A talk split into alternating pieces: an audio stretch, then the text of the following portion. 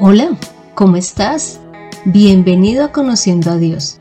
Mi nombre es Consuelo Gutiérrez y te estaré acompañando en este podcast, en donde conocerás más de Dios y cómo llevar a la práctica tu vida de fe.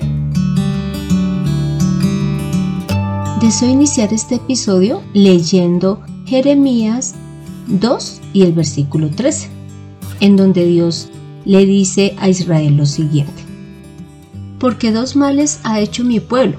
Me dejaron a mí, fuente de agua viva, y cavaron para sí cisternas, cisternas rotas que no retienen agua. Ahora, basados en esta porción bíblica, hagámonos la siguiente pregunta. ¿Cuáles serán nuestras cisternas rotas? Las cuales no tienen capacidad de conservar esa agua que necesitamos? Pues normalmente podemos hablar de la aprobación ya sea ah, que seamos aprobados a través de una pareja, de los amigos, en el trabajo, por nuestros conocimientos, que seamos aprobados por los recursos que tenemos. Inclusive también buscamos satisfacer nuestros deseos a través de los videojuegos, de las drogas, de la comida en exceso, entre otras cosas. Inclusive, mira, si seas una persona muy importante, como un excelente jugador. El presidente de un país, todos y cada uno buscamos ser aprobados en las áreas en donde nos movemos. Tanto así que busqué en Internet cuáles son los 10 países mejores para tener una buena calidad de vida. Y allí en este estudio explicaban que para eh, mencionar a estos países se basan en la capacidad que tienen las personas para encontrar trabajo en estos lugares. Además, el área de la salud, que sea muy buena, que allí se presenta igualdad económica, que hay derechos sociales que se respetan, que hay facilidad de formar familia en estas ciudades, que hay libertad individual y hay una estabilidad política. Y mencionaban dentro de los diez primeros países como lugares eh, idóneos para vivir a Canadá, a Dinamarca, a Suecia, a Noruega, a Suiza, Australia, los Países Bajos, Finlandia, Alemania y Nueva Zelanda. Y entonces, ojalá pudiésemos vivir allí, en alguno de estos países que tienen todas estas características que hemos mencionado. Pero también encontré que de estos 10 países, Cinco ocupan o están dentro de los primeros 35 países a nivel mundial con la tasa más alta de suicidio. ¿Y esto qué demuestra? Que a pesar de que las personas allí podemos encontrar estabilidad económica, un buen servicio de salud, es un país que no tiene problemas políticos ni de desigualdad económica, siempre quedará faltando algo tanto que se decida abandonar la vida. ¿Y por qué hago toda esta introducción? Y es porque hoy continuaremos estudiando Juan. Y ya pasamos al capítulo 4, en donde leeremos desde el versículo 1 al 15 que dice lo siguiente. Cuando Jesús se enteró de que los fariseos habían oído que Jesús hacía y bautizaba más discípulos que Juan, aunque Jesús mismo no bautizaba, sino sus discípulos, dejó Judea y se fue otra vez a Galilea. Le era necesario pasar por Samaria, así que llegó a una ciudad de Samaria llamada Sicar, cerca del campo que Jacob había dado a su hijo José. Estaba allí el pozo de Jacob. Entonces Jesús, cansado del camino, estaba sentado junto al pozo. Era como el mediodía. Vino una mujer de Samaria para sacar agua, y Jesús le dijo, dame de beber. Pues los discípulos habían ido a la ciudad a comprar de comer. Entonces la mujer samaritana le dijo, ¿Cómo es que tú, siendo judío, me pides de beber a mí, siendo yo una mujer samaritana? Porque los judíos no se tratan con los samaritanos. Respondió Jesús y le dijo, Si conocieras el don de Dios y quién es el que te dice, dame de beber, tú le hubieras pedido a él y él te habría dado agua viva. La mujer le dijo, Señor, no tienes con qué sacar y el pozo es hondo. ¿De dónde pues tienes el agua viva? ¿acaso eres tú mayor que nuestro padre Jacob, quien nos dio este pozo y quien bebió de él y también sus hijos y su ganado? Respondió Jesús y le dijo, Todo el que bebe de esta agua volverá a tener sed, pero cualquiera que beba del agua que yo le daré nunca más tendrá sed, sino que el agua que yo le daré será en él una fuente de agua que salte para vida eterna. La mujer le dijo, Señor, dame de esta agua para que no tenga sed ni venga más acá a sacarla. Como pudiste escuchar, esta porción bíblica habla del encuentro de Jesús con una mujer que fue a sacar agua al pozo que les había dejado Jacob. Y quiero resaltar de esta porción bíblica una palabra, una frasecita que me parece muy importante. Y es que dice que le era necesario pasar por Samaria. Y es que podemos analizar que le era necesario a Jesús pasar por Samaria porque iba a mostrarle a esta mujer a Dios. Lo iba a dar a conocer a ella. Entonces, muchas cosas en nuestras vidas cuando estamos con Dios ya no ocurren por accidente, ya no es una casualidad, sino que Dios mueve todo con tal de que las personas le conozcan. Y en este caso Jesús fue a Samaria. Y sé que muchísimas veces debió haber pasado por esta ciudad, porque él normalmente se movía de Judea a Galilea, pero esta vez hizo énfasis en ir a esta ciudad. Lo segundo que podemos ver en esta porción es que este encuentro ocurre en situación normal. Ella sencillamente, no sé si todos los días o cada cierto tiempo, iba a sacar agua a ese lugar. Y Jesús sencillamente iba caminando como normalmente lo hacía con sus discípulos. Pero ¿qué pasó? Él demostró que como hombre también se sintió cansado y llegó a descansar a este pozo. Y aprovechó para hablarle a la samaritana que también llegó en ese momento ¿No te parece mucha coincidencia? Pues así es Dios con nosotros. Él cuando se quiere manifestar en nuestra vida usa cualquier momento para hacerlo. Tanto así que te quiero comentar, un muchacho me comentaba de su testimonio en cuanto a cuando se acercó a Dios. Y él me comentaba que después de una fiesta, pues él tuvo un dolor de muela muy fuerte y él pues llegó a su casa y pues le dio por orar al Señor y pedirle que le sanara este dolor de muela. Y así fue. ¿Cómo te parece que en ese instante se le fue ese dolor tan fuerte que tenía de muela? Y él al ver que fue sanada, se postró y empezó a llorar.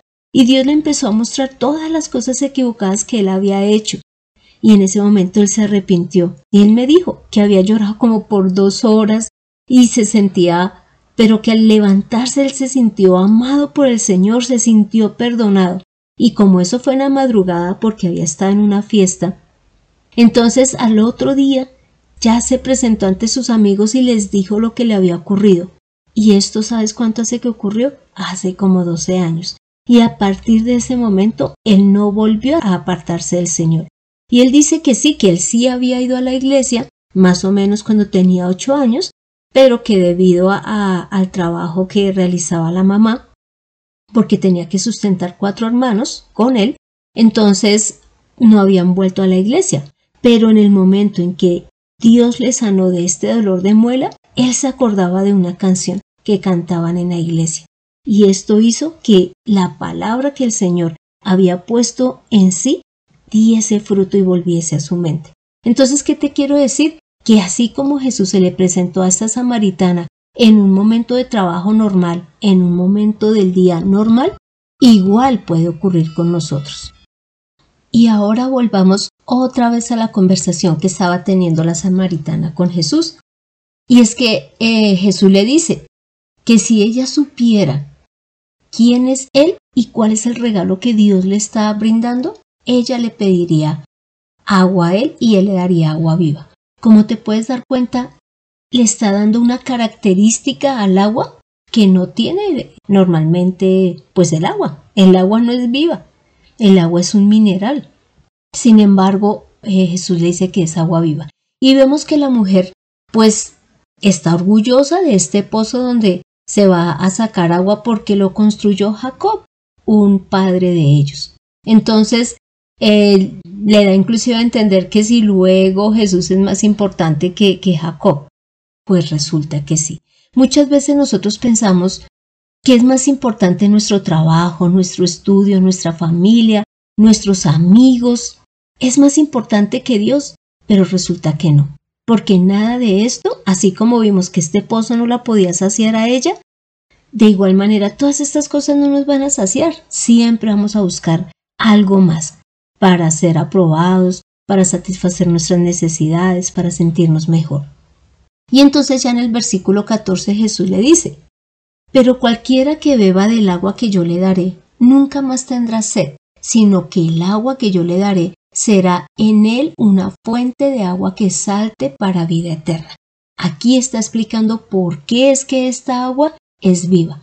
Y es porque no va solamente a entrar en nuestra vida y a quedarse en nuestro cuerpo y salir pues ya a través del sudor o, a través de la orina, sino que va a saltar, dice acá, para vida eterna. Es decir, esta agua que nos da Jesús y le ofreció la samaritana, nos da la vida eterna, pero además, ¿qué produce en nosotros?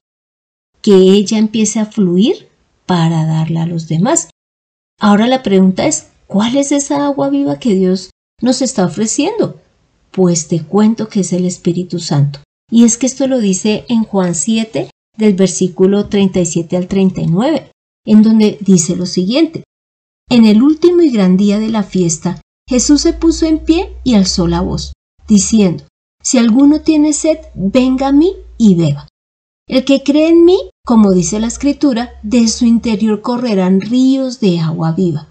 Esto dijo del Espíritu Santo que habían de recibir los que creyesen en él, pues aún no había venido el Espíritu Santo, porque Jesús no había sido aún glorificado. Como puedes escuchar, Jesús habló del agua viva refiriéndose al Espíritu Santo, el cual se recibe cuando creemos en Él. Así que cuando Jesús se nos presente en cualquier momento de nuestra vida, creamos a su palabra, creamos en Él y el Espíritu Santo vendrá a nosotros. Y como Él sí es vivo, pues lógicamente va a transformar nuestro interior y va a llevarnos a que llevemos su palabra a otros lugares. Y también como agua viva se entiende que es la palabra de Dios, es decir, la, el Evangelio. Y esto lo podemos ver en Efesios 5 del 25 al 27. Dios dice a través de Pablo lo siguiente, Esposos, amen a sus esposas, así como también Cristo amó a la iglesia y se entregó a sí mismo por ella, a fin de santificarlo, habiéndola purificado en el lavamiento del agua con la palabra, para presentársela a sí mismo una iglesia gloriosa, que no tenga mancha, ni arruga, ni cosa semejante, sino que sea santa y sin falta. Como puedes ver, la iglesia es purificada, santificada a través del agua que es la palabra. Entonces, estos son los ríos de agua viva que Dios nos quiere dar, su palabra y su Espíritu Santo. Por eso es que también debemos de pedir que el Espíritu Santo venga a nosotros y leer la palabra todos los días. Y bueno, ¿y qué es lo que ocurre? Porque tú también, y entiendo que tú puedes decir, pero con lo que yo tengo estoy bien. ¿Para qué necesito de Dios? Pues te voy a dar un ejemplo. Tú puedes llegar a una tienda, es decir, a un almacén, y ver la colección de celulares que tienen allí para vender o puede ser que a ti te gusten los videojuegos y ves esas, esos diferentes videojuegos que están allí en, en los estantes. Y si somos las mujeres, pues podemos estar viendo perfumes, bolsos, zapatos, muchas cosas en estos almacenes. Pero mientras ellos estén en esos estantes, no están sirviendo. Así estén funcionando perfectamente, no están sirviendo. El celular no lo estamos usando para hablar. Eh, la caja de Xbox no la estamos usando para jugar. Los bolsos no los estamos llevando con nuestras cosas. Los zapatos no están puestos en nuestros pies. Y así con todas las cosas. De igual manera, te cuento que nosotros fuimos creados por Dios, en Él y para Él. Y cuando nosotros encontramos utilidad en Dios, Ahora ya no somos útiles solamente para las cosas de acá de la tierra, sino con una finalidad eterna. No solamente esa utilidad queda en esta vida, sino que trasciende a la eterna. Esto nos da valor. Y ya no vamos a estar buscando la aprobación a través de las demás personas, como lo mencioné antes, a través del dinero, de las posesiones, de ser los presidentes más importantes, los jugadores más importantes o de ser el más importante en nuestra casa sino que ahora vamos a sentirnos satisfechos por tener a Jesús en nuestra vida, por tener su Espíritu Santo y porque a través de la palabra encontramos la plenitud que necesitamos. Por eso fue que te hablé al principio de cuáles son esas cisternas rotas. Mira, si eres la persona más importante en tu familia, algún día o esa familia no va a estar o tú vas a morir y ahí termino si eres el más importante en el trabajo, con tus amigos, si eres el presidente más importante, algún día vas a dejar de ser presidente y ya vas a pasar al olvido. Si eres el mejor jugador del mundo en el deporte que sea, algún día te vas a retirar y vas a pasar al olvido. Pero con Dios nunca vas a pasar al olvido, siempre le serás útil y Él siempre mostrará su amor hacia ti. Así que recibamos de estos ríos de agua viva que Dios nos quiere dar a través de su Espíritu Santo y de la palabra. Te invito a que me acompañes a esta oración. Padre amado, gracias por venir a nuestra vida. Gracias por mostrarnos que somos saciados es a través de tu palabra y a través de tu Espíritu Santo. Gracias porque tú no nos estás pidiendo que dejemos de trabajar, que dejemos de estudiar, que dejemos de hacer nuestras actividades. Lo que nos pides es que te recibamos a ti, que recibamos a Jesús en nuestras vidas y que te seamos útiles para que encontremos una razón para vivir y encontremos esa plenitud. Tú nos has mostrado que nuestro espíritu tiene sed y hambre, y tú eres nuestra bebida y nuestro alimento. Padre amado, y gracias por usarnos para llevar tu palabra a los demás. Padre Santo, a ti es todo el honor y toda la gloria. Hemos orado en el nombre de Cristo Jesús. Amén. Así que tomemos la mejor decisión. Calmemos nuestra sed a través de la palabra del Señor y de su Espíritu Santo. Acércate a Dios a través de su Hijo Jesús, en conociendo a Dios. Este fue el episodio 103, en donde vimos que al recibir el agua viva de Jesús, vamos a ser útiles para Él y ahora sí vamos a ser plenos y que ya no vamos a estar sedientos y buscando ser saciados en las cosas terrenales, porque éstas algún día han de terminar. Así que te animo para que leas Primera de Reyes, capítulo 12, y Efesios 3, del 18 al 19. Y gracias, gracias por el tiempo que nos regalas a través de, de escuchar este podcast y de transmitirlo a otros. Si tú deseas que tratemos algún tema en especial, que estudiemos la palabra de manera personalizada, puedes dejarme tu petición en el mismo podcast o a través del correo de Mirta Consuelo Gutiérrez. Gracias, gracias por estar con nosotros. Soy Consuelo Gutiérrez, tu compañera en este camino. Quiero darle las gracias a José Luis Calderón por la edición de este podcast. Demos esta agua viva a los demás. Nos vemos en el próximo episodio.